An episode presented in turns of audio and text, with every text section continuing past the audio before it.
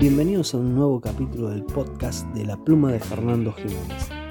Hoy un escrito de esos que salen así por la improvisación del momento, pero un escrito que quiero mucho. Casualmente se llama Te quiero. Te quiero. Esas fueron sus palabras mientras tomaba mis manos. Sin darme cuenta, la quería tanto como ella a mí.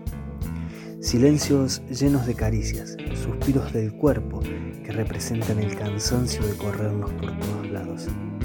Así, sin darnos cuenta, nos metimos en este gran lío del cual no queremos salir. No te detengas en tus piernas.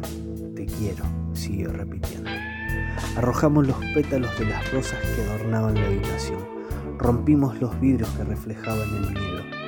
Y aunque a veces nos piquen los dedos de ansiedad por cada beso, estamos cerca el uno del otro, en este lío en el que nos metimos.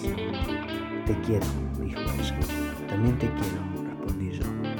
Mientras vuelvo a casa solamente me acompaña su aroma y la sonrisa que ella me deja. Espero que lo hayan disfrutado y no te pierdas el próximo capítulo de La Pluma de Fernando Jiménez y recordá que es escritos en una galera.blogspot.com.